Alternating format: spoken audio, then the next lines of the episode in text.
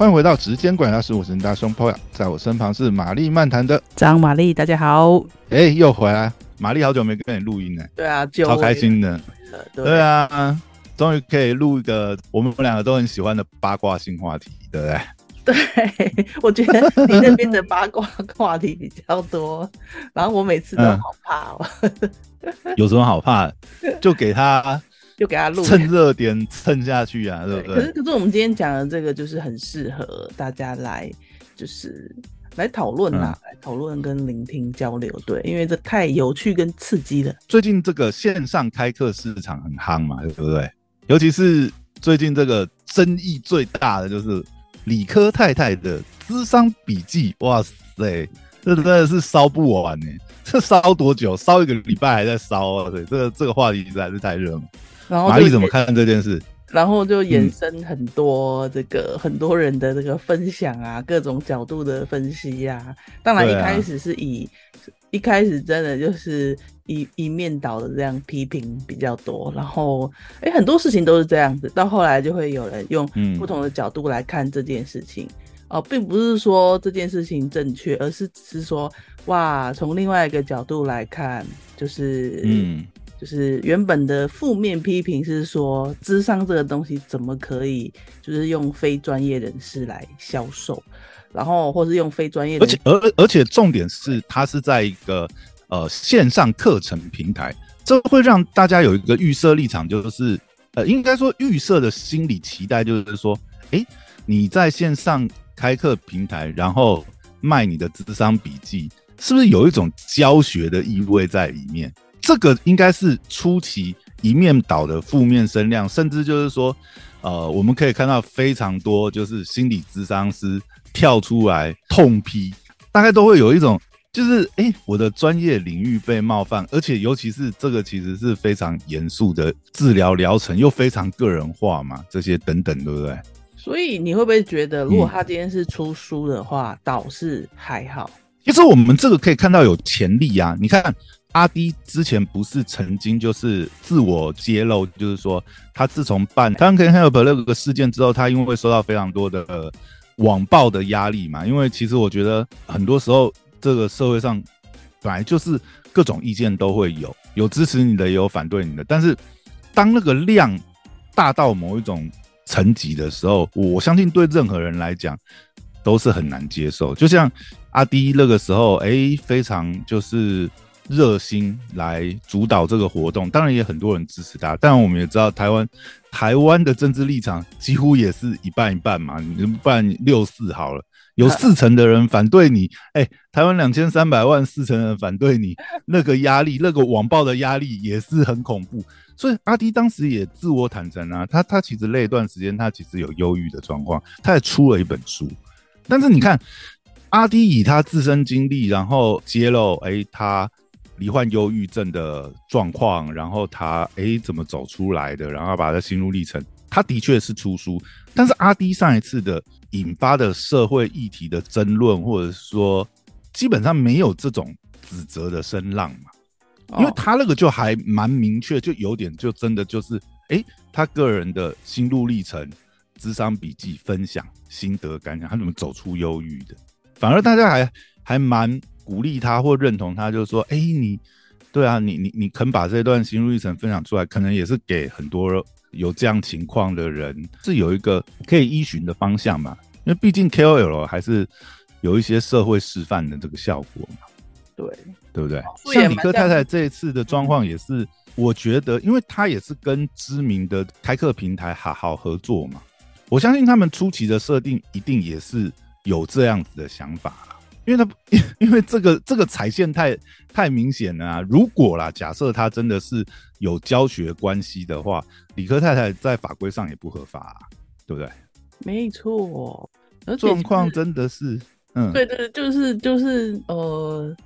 出书就算了，然后应该是说出出书这件事情就是个人比较明显是个人经验分享。那李克太太的智商笔记啊，就是大家有兴趣的话，就是可以去好好看他那个课程页面嘛。那在他的课程页面当中，就是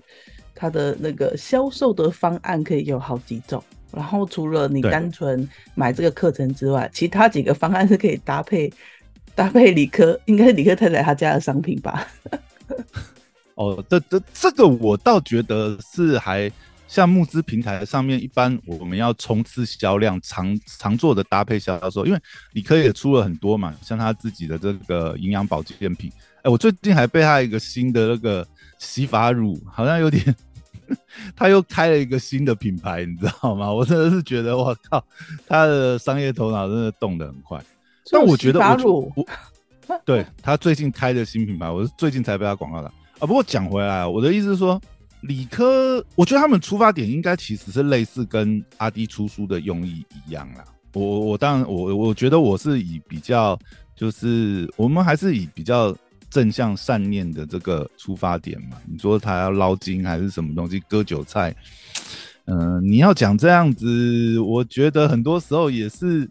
你要有那个能力，你要有那种热度啊，对不对？那我们用 KOL 啊，我们用比较好的说法，这叫做整合式的这个行销与销售啊，就是我有什么资源，就是讲讲直白点，今天。就是理科太太，我有这个资源的时候，然后我这个商品属性刚好跟我课程有搭的时候，我当然会选择，就是把我的产品再搭上我其他的产品。就是我们以这个角度来看，就是他，我觉得在行销或销售上，通常都会做这样的。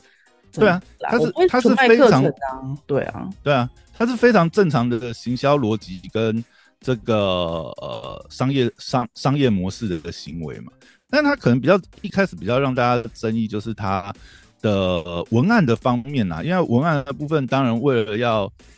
呃可能吸引眼球吧，对不对？在智商这一块，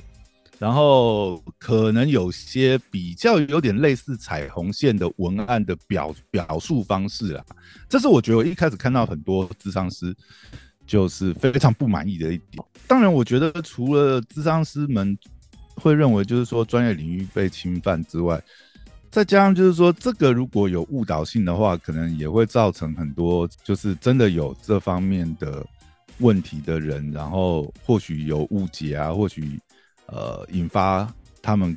呃个人更严重的这个心理障碍也说不一定。那当然这种推论，我觉得很多东西当然什么事情都有可能嘛，对不对？对，但是。但是你回过来想，其实你不觉得像这类型啊？因为我我后来一直有一种感觉，就是说，因为前面的那个负面声浪是一面倒嘛。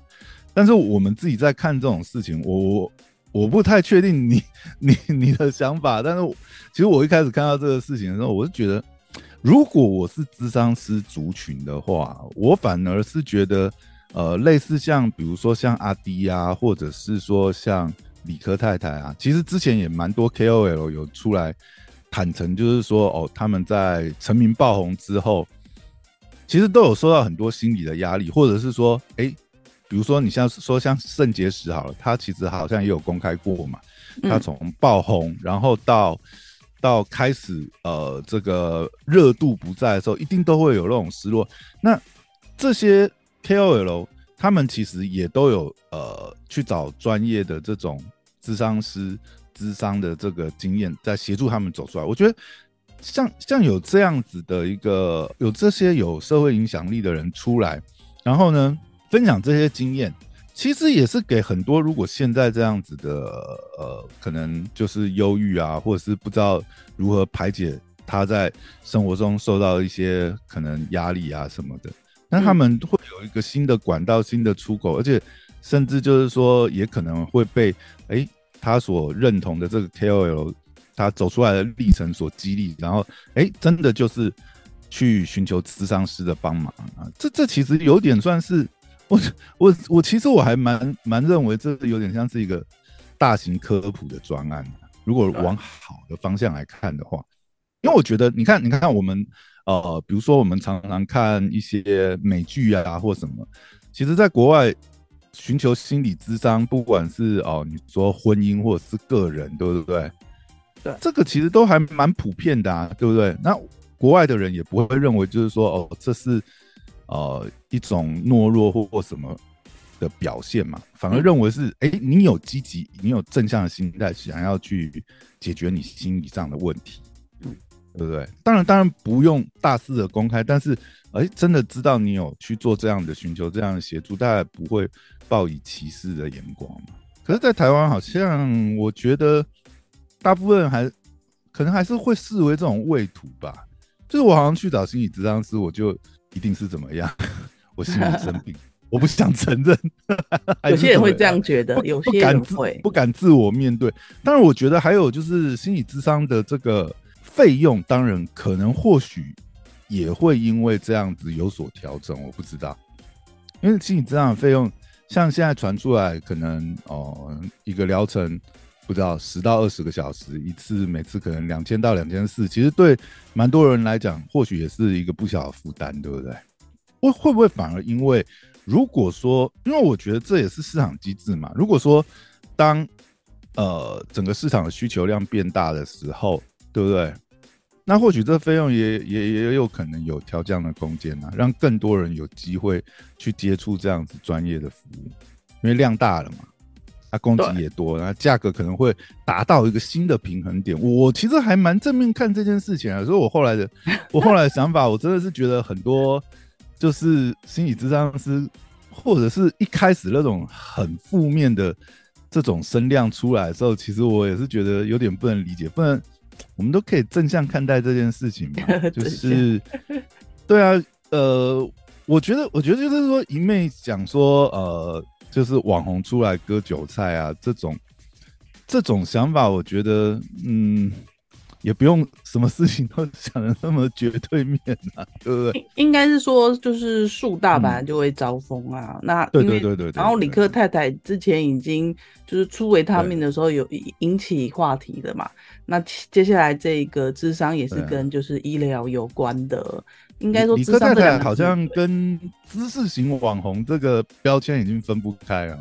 知识哪一种知识？资深闹事。对对对对对，知识型网红，他他现在真的是言上型网红的代表人物哎，会不会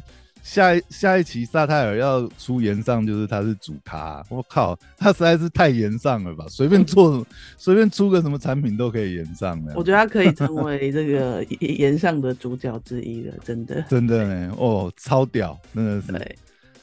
然后其实其实你刚刚提到那个智商的费用啊，我我我也有听朋友说过，我有个朋友就是因为因为其实每个人的心理状态的那种严重程度不同嘛。那像我朋友，他只是觉得对他的，譬如说感情生活感到困惑，他的价值在感情上的价值观感到困惑，所以他其实一直。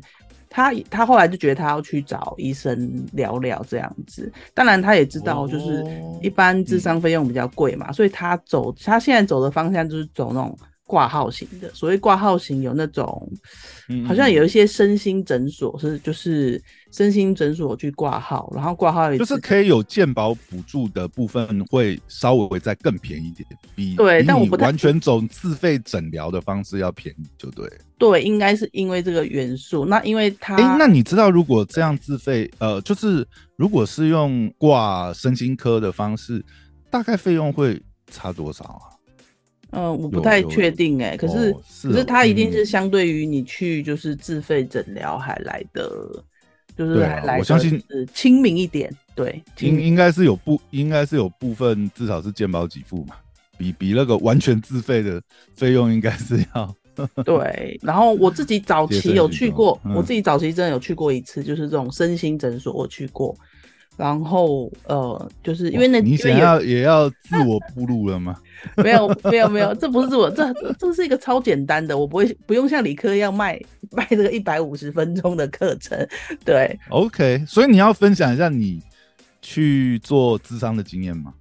就很短，非常短。简单来说，就是有一阵子，有一阵子我就觉得，我就觉得我的脑脑中会有那种。人从天上掉下来的感觉，那这种感觉就觉得不太对劲嘛。那你说身心上是还好，可是我不喜欢这种感受，所以我就决定去，就刚好公司附近我有路过一家，我有知道有一家身心诊所，就进去跟医生聊。那医生就跟我说一件事啊，就是说你不要把你的恐惧放大就好了。他就是讲了这么一个句话，然后我其实现在我都铭记在心，就是他的意思是说，我们会把一些情绪把它放大，对，因为他当然问我一些事情，去帮试着找出为什么会有这种这种有有人从地上掉下来这个想法，那也许推测啦，因为那阵子我家我家狗狗过世啊什么之类的。对，都有可能。对，那我觉得还不错哎。就是我跟大家讲，如果你有觉得自己稍微不舒爽、不愉快，你你去去心身心诊所挂个号，了解一下。就是就是你你真的去找专业的医师或者是咨商师，其实是真的会对你的状况会有引导帮助。就毕竟他们是专业的嘛，他可以去引导你一些呃想法，或者是。找出你的可能问问题的症结点，就像你讲，你可能就是被那句话点到，就就通了吗？对，就点到了。哎，你知道吗？嗯嗯嗯嗯，你知道吗？你这个讲法让我，因为其实因为理科太太最近她也是要。推广她的课程嘛，其实她上了蛮多外面的访谈节目。其实我听到有一集访谈节目，她的讲法跟你非常类似，就跟你跟你刚才的状况非常类似。因为他是呃，他讲他的状态，他讲他那阵子是有点像是心好像是破碎了，自己都不像自己了。嗯，然后他后来走出来，哎，也不是说走出来，就是那个咨商的过程当中，心理医师也是有点出他有些点他过度放大了，然后跟他讲这些感受要怎么收回来，跟你刚才遇到的状况有点类似，哎，我都觉得。很多时候，就是因为每个人的点不同嘛，那那当然可能就是要智商师来协助你找出你的点，然后然后来帮你分析，就是说你什么东西你可能真的是过于放大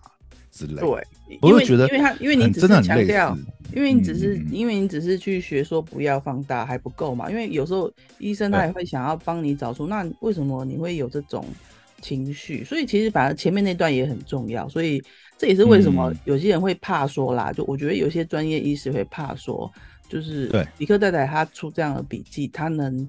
他能够他能够就是做到什么样的地步，或者说会不会是会不会是误导？嗯嗯嗯，对，很怕。但是理科的理科他有发发一篇文文章嘛？理科的态度会觉得，我就只是卖我的。呃，这个笔记而已，智商过程而已，我就当个学姐嘛。对，我们要过程写出来。对对对对对，我们要治疗，就是就很这就很像什么？有一个邻家，就是邻家的阿尚，邻家阿尚会跟你说人生应该怎么 怎么样之类的。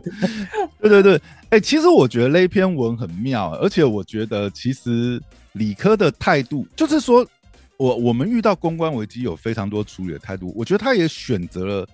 一种蛮特别的路线，其实像那一篇贴文啊，几乎是他在遇到大量负面的这个反弹声浪出来的隔天吧，好像是隔天，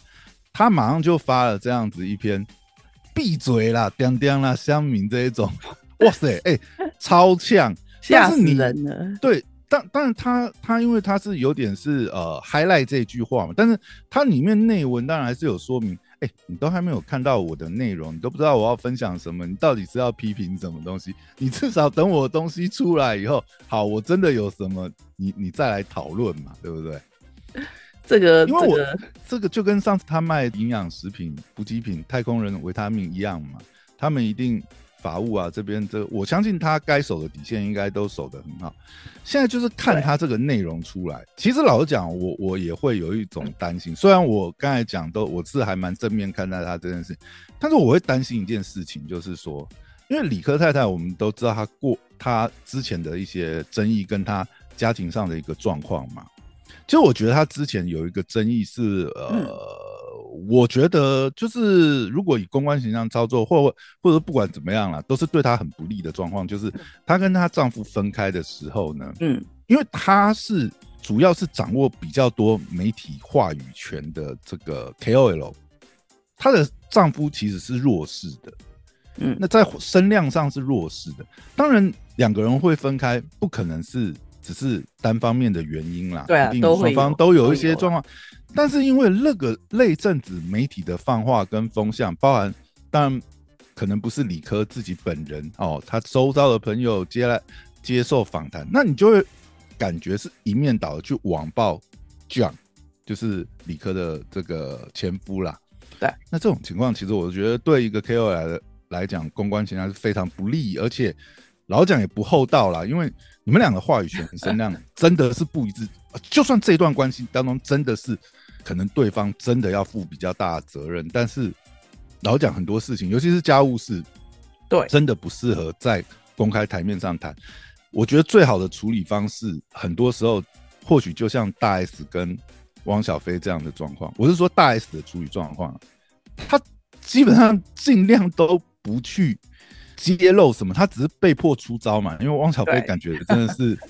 状况疯了，疯了，他他真的他真的是自己状况很多啊。你你一直要爆，人家也不想爆你的料，但是他总是得要回应吧，对不对？汪汪小菲，大对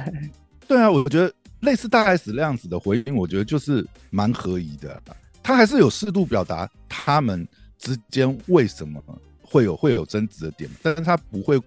过分去揭露对方一些可能真的是呃隐私的部分啊，或什么，点到为止就好了。就就大家已经分开了嘛，分开就不要再恶言相向，不要再去攻击什么了，分开就分开啦，是不是？那还要在这个地方再去争取什么风向，再争取社会的认同？没有没有什么好社会认同，这这是你们两个之间的事，不是吗？除非当然对方主动发起攻击，那那你你你你你也只能自清嘛。但我我觉得回到回到这个智商笔记啊，因为李克太太在目前出来的访谈当中，相信他这段智商过程，因为他是找回自己嘛。现在目前听起来，他是觉得在那段时间他失去了自我，自己都不像自己了。然后呃，活的也是非常的痛苦，这样之类的。但是这个部分，我我我现在当然东西没出来，但我我其实蛮担心一点是，免不了它里面会描述到他跟 John 的情况。那这种情况下，你要怎么避免不去攻，就是过分攻击到对方？有点变成是说，你你是在分享责任过程，可是大家看起来的内容。最后结果便是你又在爆你的前夫的料，这样子我觉得就会有另外一种公关的危机，呃，也也不能说公关，就是我觉得大家对他的观感还是会有会有影响。我我我现在还蛮担心他出来的东西会有这种这种内容的话，就这个就有点风险。这个你现在也只能先担心，因为他我们看到内容嘛，因为他虽然他的单元是有写说包含会谈到伴侣的关系。然后我有听说，我有听说有些人买这个课，纯粹是想要看八卦。我觉得我我这是什么购课的理由？就是对，有些我我哎我我觉得非常合理耶，我觉得非常合理。其实我我们仔细我们仔细分析这样子的案例，好，我我觉得有一个新闻出来非常的妙，就是理科这个事情出来，不是非常多的智商师出来。那也有智商师，就是还还蛮知名的一个智商师啦。他其实他那一篇有上新闻，他的主要的论点就是说，他觉得他的专业好像一点都不值钱。那菜市场卖菜这样子，他们真正专业的服务，好像在菜市场被人家论斤卖粮这样子，然后以一个非常低廉的价格，还要被挑挑拣拣。然后呢，随便。我们现在看一下理科太太的募资数字哈，而且理科太太这次很妙哎，她是在好好跟泽泽双平台募资，这 这个真的是真的是很妙。我不知道哎，我好像以前没有特别看到类似这样的创举哎，就是一个呃课程是同时在两个不同的募资平台上面开幕。那我觉得有点可惜啦，就是说，因为他这个争议实在闹得太如果以他当初冲刺的数量，李克太太这个应该是一个千万等级的案子。但是我看到他自从争议出来，因为他他前两天就已经冲到七八百万啊，目前其实是停滞的状况，而且可能还被退了一些。他现在是两个平台加总起来大概是。七百九十八万，接近八百万的一个募资金额。哇哦！然后募资的人数其实加总起来是破五千哦，五千三百多人。以一一个我们平常在看募资案的操作来讲，大概一千人，就是呃募资人有一千人以上，应该就算达标了。因为如果以成本结构，你不是估算的太离谱的话，大概通常破千应该就是呃有回本有回收。那破五千多的专案，其实已经也是算非常成功了啦，而且它是算单价比较高嘛。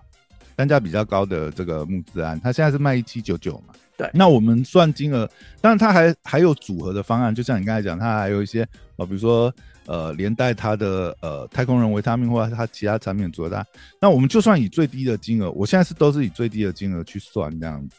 那也也有这样子的数字，其实相对来讲还是非常成功的一个专案这样子。但是，你就你就你就会发觉。以刚刚那位智商师他的想法，就会觉得就是说，哇塞，我到底是要智商多少的病人呢？我我才有可能达到这样的收入数字？但是以专业程度来讲，我真的觉得，难道我们专业就这么不值钱吗？而且那位智商师还非常特别，因为他也算是一个呃蛮知名，他也算是有自媒体啦，虽然声量的一个智商师，但是呢。可能当然跟理科这样子的 KOL，呃，受众量来比，当然是没那么广。但是他在专业领域算是一个蛮知名的 KOL 了。没错，对，我们还是孤影其名啊，不用不用特别指出是谁啊。但是他他也是呃有揭露一些，我觉得也算是呃线上课程的秘辛吧，因为他也有接收到，他说同期啦。他有接收到几个这个线上平台的开课邀约，但是呢，他所受到的待遇就非常不一样，你知道吗？其实我觉得现在线上课程就等于是这个时代的出版业吧。你看，传统纸媒的出版业出版业没落之后，其实线上课程就等于是延续嘛，因为需求不会消灭啊。很像人的学习，人的学习的这个需求，对不对？各方面的学习需求不会消灭，只是现代人可能年轻人来讲啦，更倾向于这种影音式的学习。对，大概很少年轻人现在还习惯看纸本翻纸面书了。所以你看，现在出版业的销售量真的是，我们现在去逛书店真的是非常的非常的轻松悠闲呐，没有像以前这样子人挤的。但是你看，对。但我觉得妙的就是这位咨商师在揭露线上平台跟他沟通的过程，我就觉得，哎，这不就跟以前传统出版业后期在玩的很多模式都一样吗？第一，他就有提到，就是说，当然不是每个人都有理科这样子的待遇啊，就是因为线上课程要拍摄嘛，要这些呃影音的制作，其实成本是相对高很多的。那甚至有些是直接来函是要求，哎，自费开课合作，你知道吗？这个这我真的是第一次听到啊，也还好他有写写出来。哎，这个很正常，这个很正常。哦，是哦。你回你你回想以前传统出版业的做法，就知道，你有没有发觉传统出版业末期，就是呃纸本开始没落了以后，就有很多光怪陆离或者是说神奇的操作，比方说，我不知道你有没有。接收过这样子的呃邀约啦，可能我们在企业里面比较常遇到啊，比如说，比如说你你你你你想你你想一下哈，你有没有印象？有一段时间常常会出那种呃名人传记、企业家的自传啊，或者是说啊什么保险天后、直销天后，你知道那种书基本上就是因为你出书是有作者是有一个好像有一个。呃，作者的亏底嘛，对，所以其实后期有一些小型的出版社，或者是甚至就是你知道，他是会主动去推销的呢。他会跟你讲说，我帮你，我帮你印一本书，然后甚至你只要口述，我会找这个代笔帮你写，帮你写书，然后一本书哦，从列印可能基本印个三千册，然后哦，大概呃七八万、十万、五万什么都有，你知道吗？就是他是直约直接邀约，他的生意来源其实是 帮你写书，帮你写自传书，所以就类似啊那，所以那位智商师就有透露一下目前的市场行情啊，因为影音的价格比较高嘛，大概自费可能是十五到二十五万吧，对他他一定比集数跟内容，对他的制作也比出书高的，对对对，他就说有的甚至就是因为那个反而会变成是你有这种线上课程讲者的光环，甚至他会去邀请一些，你知道，你你本来就是在做，比如说你是在做相关类似的这个演讲工作的人啊，或者是你你你也想要有作品，或者是你也不知道你这个课能不能在线上推出嘛，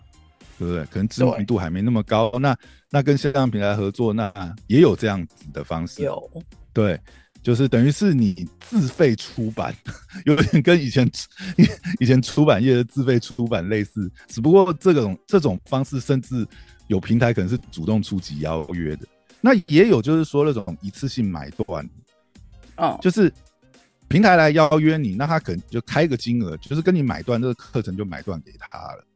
或者是说，如果说刚刚讲的那个。拍摄费用是由平台方来出的话，那分论的那个呃比例就会有调整嘛？哦，对对对对，这一定有，这一定有，这一定这这一定有啦。对啊，因为这等于是说谁要出那个先期成本的部分嘛？如果我出先期成本，我担的风险比较多，那后面的分论或者是说它有分歧的分论，因为这个里面就蛮多商业机密，我们就不要爆太多料。是有听说很多分论的方式的。那我觉得听起来，现在呃最普遍的，我想一般基本大概就是五五啦。嗯，五平台拿五，对，然后作者拿五。那制作费的部分就可能就要看这个作者的的本来的知名度了。如果像理科太太这种，我相信平台方是非常乐意帮他支出这相关的，不管是影音拍摄或者是课程编排啊、企划啊这种成本啊，而且或许他的分论成本。也分论的比例也更好，也说不一定。这当然这是一个市场机制嘛。对。但是我觉得有这样子的一个现象，我还是觉得非常奇妙，你知道吗？我我感觉有点像是就是我们看到传统出版业的这个生态或者是轨迹，你知道吗？历史就是不断的自我在重复，我们又在线上平台看到这样子的历史轨迹。应该说，这种这种销售的销售销售的模式总是很类似这样子。对对对，或者是说，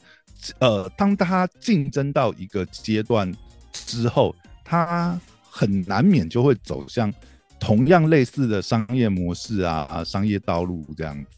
好，稍等一下哦，稍等一下。好，我们先录到这边。因为好，那这一集可能录的稍微有点长，那我们就。下集再继续把后面的阶段聊完，拜拜。